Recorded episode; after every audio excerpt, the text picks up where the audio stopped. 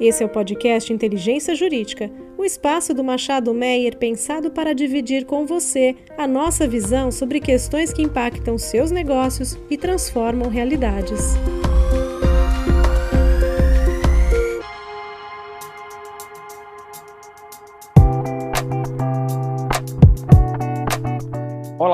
Bem-vindos a mais um episódio da série de podcasts do Machado Meyer sobre ESG, Environmental, Social and Governance. Sou Eduardo Ferreira, sócio da área ambiental e integrante da prática ESG do Machado Meyer, e tenho a honra de receber hoje a líder da equipe de negócios sustentáveis do Santander, Viviane Kuon. Viviane é uma colega minha, advogada com uma vasta experiência nas áreas de mudanças climáticas e em direito ambiental, mestre em direito internacional pela Universidade de Kyushu, no Japão, e tem uma atuação destacada é, nos negócios sustentáveis. Viviane, muito obrigado por aceitar o nosso convite, por estar aqui conosco hoje para conversar sobre esse tema que é o papel das questões ambientais no ISD, né? A famosa letra E do ISD. Muito obrigado por participar desse episódio conosco. Oi, Edu, prazer é meu. Eu que agradeço o convite para estar aqui compartilhando um pouco do nosso dia a dia com vocês. Viviane, todos nós acho que estamos ouvindo muito uh, essa sigla, né? O ISD nas mídias, nos jornais. É, acho que se fala muito do tema e essa, essas três letrinhas têm nos acompanhado no nosso dia a dia. O termo em si, ISD, ele, ele surge lá atrás, né? De uma provocação da ONU, do Kofi Annan, então secretário-geral é, da ONU, é, em 2004, num encontro com representantes, CEOs de grandes instituições financeiras do mundo, sobre é, uma provocação feita pelo Kofi Annan a esses representantes sobre a importância da integração de fatores de sustentabilidade, questões ambientais, sociais e de governança no mercado de capitais. Né? A preocupação com o desenvolvimento sustentável, obviamente, ela não é de 2000, não, não remonta só a 2004. A nossa Constituição de 88 já tem é, é, cláusulas é, chamadas cláusulas pétreas sobre o, a, o, desenvolvimento sustentável e a preservação do meio ambiente. E aí que chega, né, me chega aí um primeiro tema para a gente falar do E, que é, é como você imagina que as ações de proteção ambiental podem trazer de fato esse adicional de sustentabilidade e possuírem características efetivamente de um SD, né, de uma prática ISD? Bom, obrigada pela pergunta, Edu, porque aqui no Banco Santander a gente já incorporava há mais de 20 anos, né, todos os critérios ESG na alocação dos recursos do banco. Então veio com um, uma preocupação primeiro de risco socioambiental, em que a nossa área existe há mais de 20 anos, até mesmo antes da legislação e do Banco Central. E hoje eu coordeno aqui e lidero a área voltada para negócios e onde é que estão as oportunidades para as empresas pequenas, médias e grandes e também para as pessoas, né, você como consumidor, como cidadão, de também poder é, ser atuante aí e um ator ativo nessa economia de baixo carbono e de stakeholder. E aqui a gente vê que a, a grande tendência, não só para os instrumentos de mercado de capitais, mas também para de balanço, isso eu posso explorar um pouco mais depois, é que a questão ambiental, o E, vai além do checklist de conformidade com a legislação ambiental e as oportunidades estão e a gente também verifica aqui é que precisa ter a materialidade né, do setor, ou seja, e também o que, que é relevante, quais são os indicadores que são relevantes para o negócio da empresa e qual é a adicionalidade e a ambição dessa meta, porque só assim a gente vai conseguir é, transformar as atividades e olhar para os impactos que elas causam, principalmente para o meio ambiente e, em geral, para a sociedade. É, esse ponto é super interessante, né? Como é que a gente traz algo que não é simplesmente o cumprimento de normas, né? Obviamente que o cumprimento da norma talvez seja o pontapé inicial de uma prática ISD, né? Não sei, acho que a gente não pode falar de uma prática ISD quando a gente tem descumprimento de uma norma, de uma obrigação legal. E esse é um ponto que, que a gente sempre debate nas questões ISD, né? Muito se fala, todo mundo, todas as empresas, uh, o mercado exigindo práticas ISD, o consumidor como você bem mencionou, exigindo práticas ESG, buscando investimentos, né, focando, direcionando o investidor, mesmo de investidor pessoa física, direcionando investimentos em papéis, fundos, títulos ESG, mas como a gente consegue diferenciar um pouco essas questões de e a gente consegue exigir que de fato a gente chegue a um ponto de materialidade, como você mencionou, e adicionalidade. Do que, que nós estamos falando quando a gente olha para esse, esse, essa materialidade, essa exigência de métricas efetivas? Conta um pouquinho para a gente como é que vocês têm visto isso no, no Santander. Aqui, esse critério da gente olhar a materialidade e adicionalidade não é fácil, porque não tem o padrão das informações. Por exemplo, eu vou analisar uma empresa e ela me fala que um dos KPIs que ela vai adotar é redução de consumo de água no, na produção de um determinado produto dela. E aí eu preciso comparar, porque realmente, primeiro eu checo, consumo de água é um indicador material para o negócio? Por exemplo, se for papel e celulose, é. Né? Agora, como é que eu vou comparar em relação ao setor? O quão ambiciosa é essa redução que eles estão se comprometendo ou se é algo já é business as usual que ele atingiria essa meta de redução porque comprou um equipamento que tem uma eficiência maior, né? Então, a gente precisa muito de uma análise técnica. Hoje, se for para um, uma transação de mercado de capitais, um bond ou um sustainability linked bond, a gente sempre pede uma opinião de segunda parte, é o SPO, né? Em que vai ter uma análise, uma consultoria independente que vai estar tá verificando realmente a materialidade e a adicionalidade desses indicadores que a empresa está passando para a gente.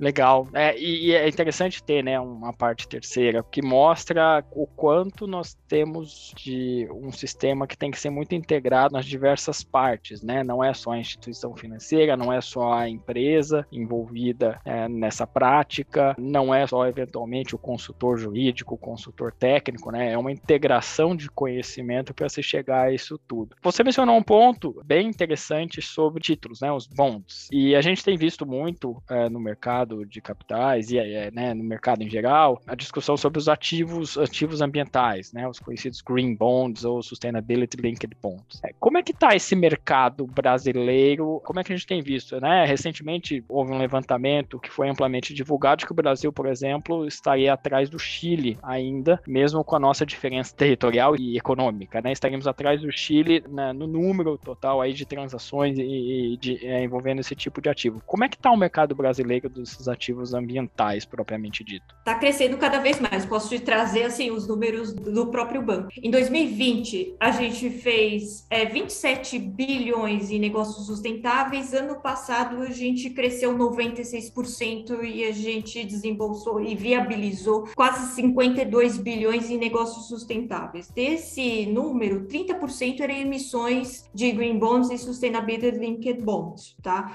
Mas existe ainda um grande potencial social. E eu acho que muitas das empresas, elas têm apetite para isso, mas ainda falta se organizar, principalmente pensar nas metas, estruturar internamente os times, trazer os dados que sejam comparáveis, o embasamento técnico. Então, assim, existe um campo muito grande, uma oportunidade muito grande para o Brasil estar tá, é, desempenhando melhor e também até o apetite aqui dos investidores locais, que a gente vê que a maioria das emissões ocorre lá no mercado internacional, né? Porque é um público mais exigente, são os investidores que têm demandado esse tipo de papel também.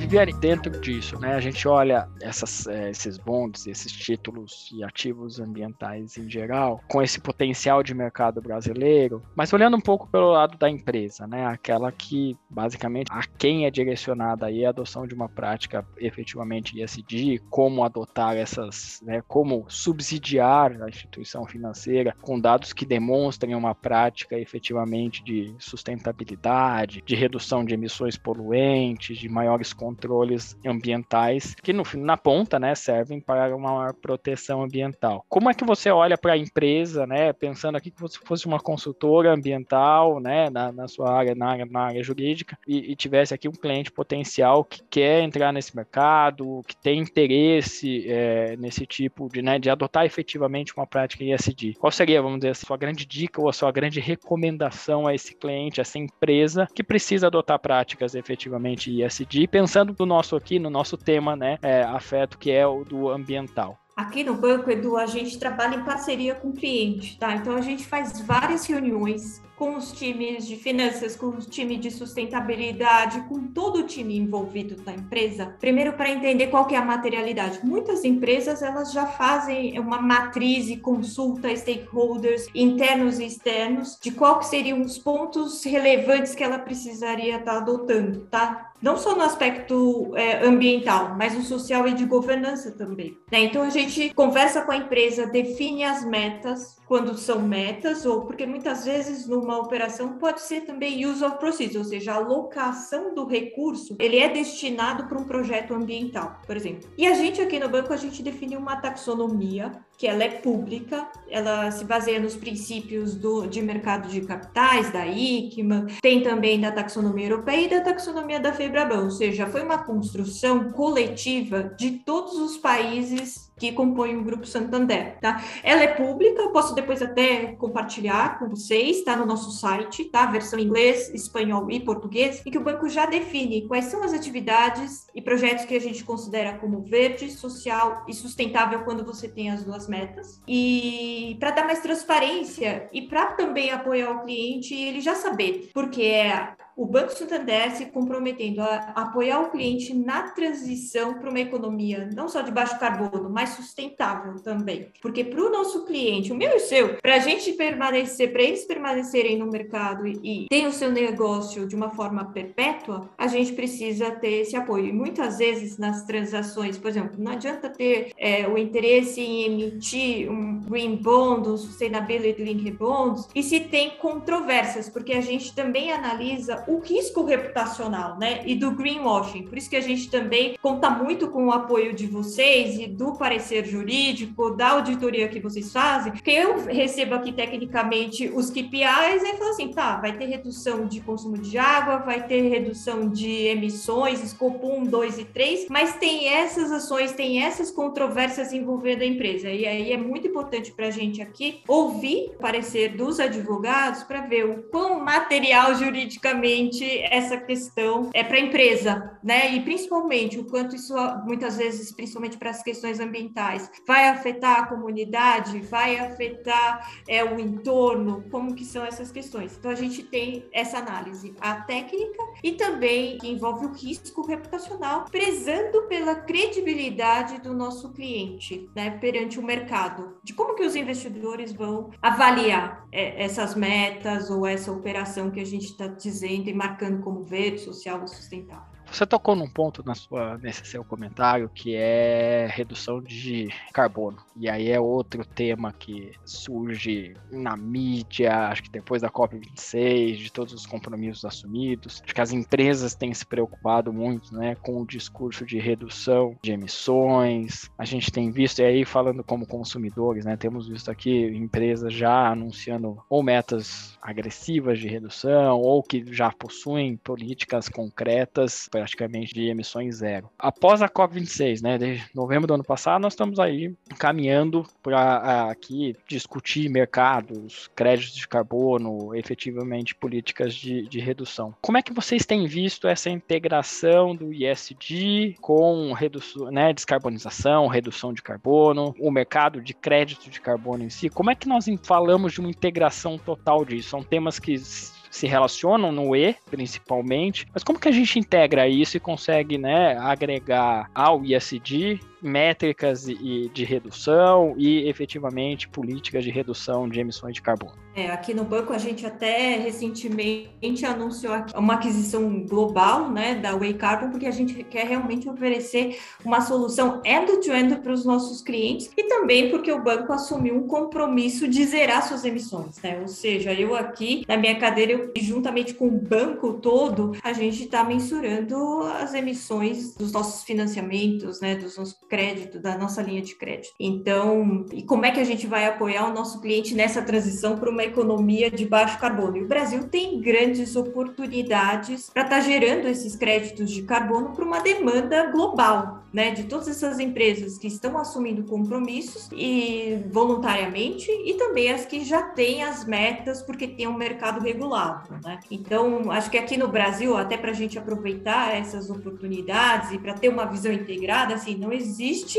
essa oportunidade do mercado de carbono. A McKinsey até é, publicou um estudo em que ela faz a projeção de que o potencial do Brasil é de 20 bilhões a 100 bilhões de dólares só no mercado de carbono, ou seja, e principalmente, né, é, muitos de projetos florestais baseados na natureza e focados na agricultura, porque o que, que a gente viu? A agricultura também é um dos, dos grandes fatores de emissão da pegada brasileira, né? Das emissões do Brasil. Agora, também é onde vamos ter as soluções com a implementação de técnicas da agricultura de baixo carbono, né? Restauração de áreas degradadas, o uso de biodigestores, é, o uso de bioinsumos. Então, a gente tem você integrar floresta, lavoura, pecuária, então trabalhar em rotatividade de culturas. Então, a gente consegue ter, é, pensar não só da forma integrada, como você mencionou, não só como é que a gente vai reduzir, mas aumentar a produtividade e reduzir as emissões. Né? Então, é aí que a gente vê as oportunidades, e isso se faz com base em ciência, com base em pesquisa e muita análise. Né? Como é que eu vou conseguir acompanhar a trajetória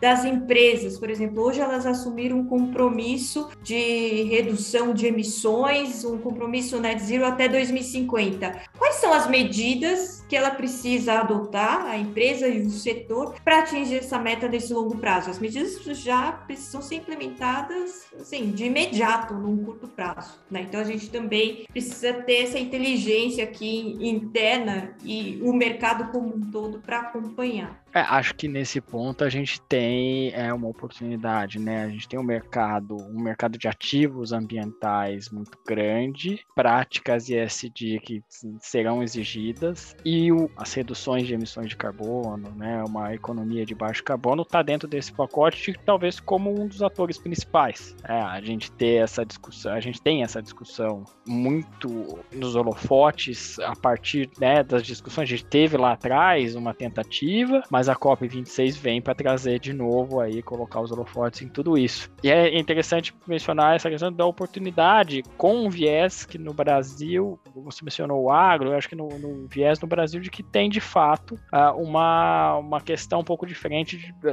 de outros países como os Estados Unidos e Europa, com que tem o foco é muito mais em industrialização e fontes energéticas. Acho que Brasil, Brasil estamos falando aqui de agro, né? E combate ao desmatamento, né, Edu? Exatamente. E aí até queria fazer fazer um link com a sua primeira pergunta, quando você fala de adicionalidade nas questões do E, por exemplo. Quando eu comecei no mercado de carbono, né, em 2008 aqui, que tinha o boom dos projetos, a gente fazia muito projeto florestal para recuperação de área de APP e de reserva legal que é uma obrigação do Código Florestal. Hoje, os investidores e as empresas que têm demandado por créditos florestais, eles querem aquele crédito com qualidade. Então, não só do carbono, tem que ser adicional. Então, não hoje está mais difícil, tá? Desenvolver projetos e até vender projetos do, de créditos de reserva legal e de APP, mas também que tenham componentes dos co-benefícios sociais e da biodiversidade.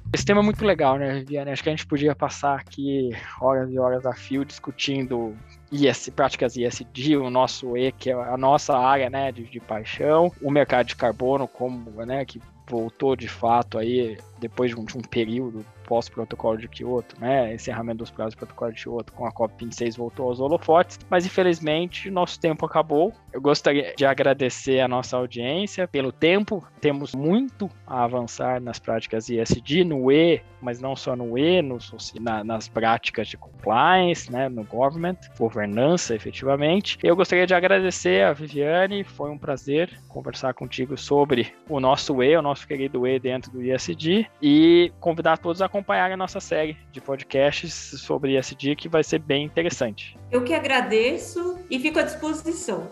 Abraço.